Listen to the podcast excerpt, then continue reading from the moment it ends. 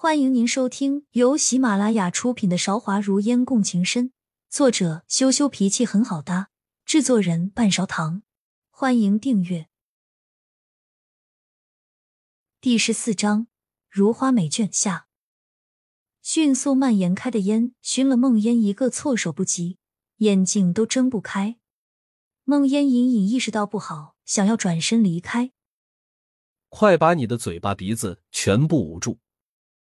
难得赵少义这个时候还能保持冷静，没有立刻逃命。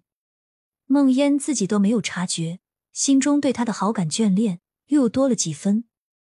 还来不及多想，赵少义已经拉着孟烟和赵云两个人往茶楼下面冲。同样走楼梯往楼下冲的有很多人，孟烟一个踉跄，差点摔倒。赵少义松开了赵云的手，什么也来不及说，护住了孟烟。人群很快把三个人冲散了，赵韶义拉着孟烟，好不容易走出了茶楼，哪里还有赵云的身影？火光冲天，大概是烟花的火星落到了房顶上引起的着火。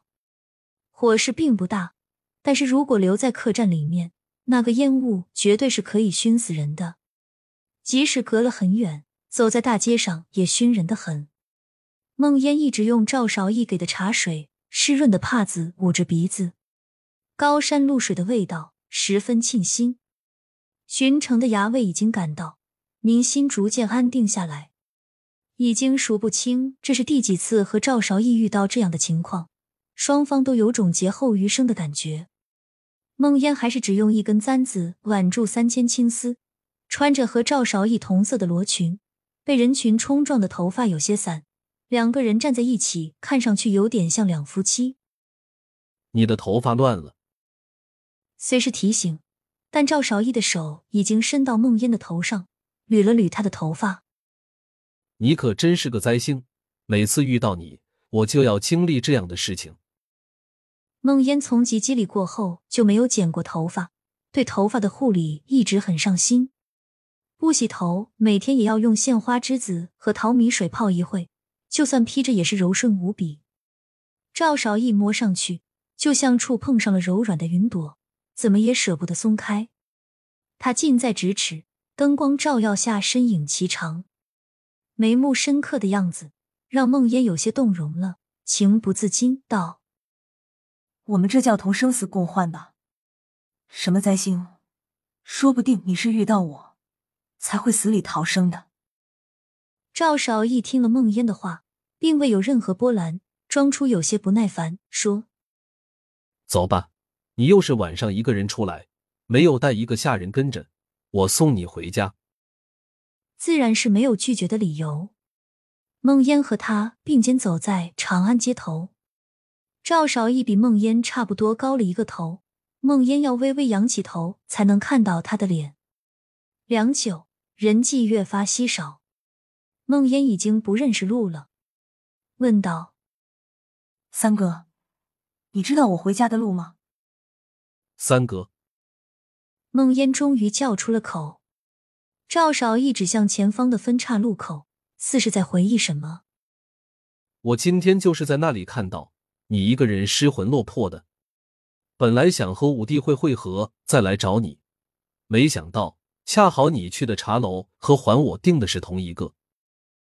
三哥，三哥，周围响起赵云焦急的呼唤声。孟烟刚想要回应，赵少义却轻轻捂住了他的嘴巴，拉着他转向另外一个转角。巷子里面灯光昏暗，赵少义的表情看也看不见，声音微不可察。不让他知道了，让他到处的方找我们挤一下，并没有觉得这样的姿势有多么暧昧。孟烟点点头，赵少义放开了捂住孟烟嘴巴的手，往不同的巷子口走着。脚步轻缓，梦烟跟在后面。这样的巷子四通八达，是怎么样也不会迷路的。终于走到一个转角，赵少义突然从梦烟身前走到旁边，手臂张开，将梦烟护在身后，用不大不小的声音唤道：“出来吧。”过了许久都没有人出现，如果不是可以闻到赵少义身上馥郁又特别的香味。孟烟都要以为这是自己的想象了。赵少义面色平淡，朗声道：“你跟了我这么久，有很多机会可以下手，但是你都没有，说明你另有所图。不如出来谈谈，看你想要的，我能不能给你。”一扇掠过空气的风声响起，梦烟心中的不安全感上升到极点。幸好赵少义紧紧握住了梦烟的手，才不至于那么害怕。我确实不是要杀你，只是想用你这身份换些东西，不想你身后这位姑娘没命，就乖乖按我说的做。这是梦烟昏迷之前努力听清楚的声音。梦烟睁着眼，想要努力保持清醒的意识，奈何落在背后那一掌。力气实在太大，身体不由自主朝地下缓缓的倒去。熟悉的馥郁的香味充斥着鼻子，孟烟的心突然之间安定了下来。孟烟，快醒醒！你是猪吗？能睡这么久？孟烟是被强烈的光线刺激到眼球才惊醒的。旁边一身青衣的赵少义似乎一直没有睡，深邃的眼眸里布满了红红血丝。守在孟烟身边，刚睁开眼，往两边看了一眼，孟烟就吓了一跳。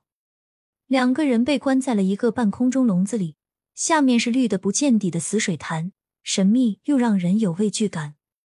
两岸各处站了一只老虎，正望着两个人，虎视眈眈。第一次遇到这样的情况，孟烟脸色煞白，一句话也不敢说。亲爱的听众朋友，本集已播讲完毕，欢迎您点赞、评论、订阅专辑，下集更精彩。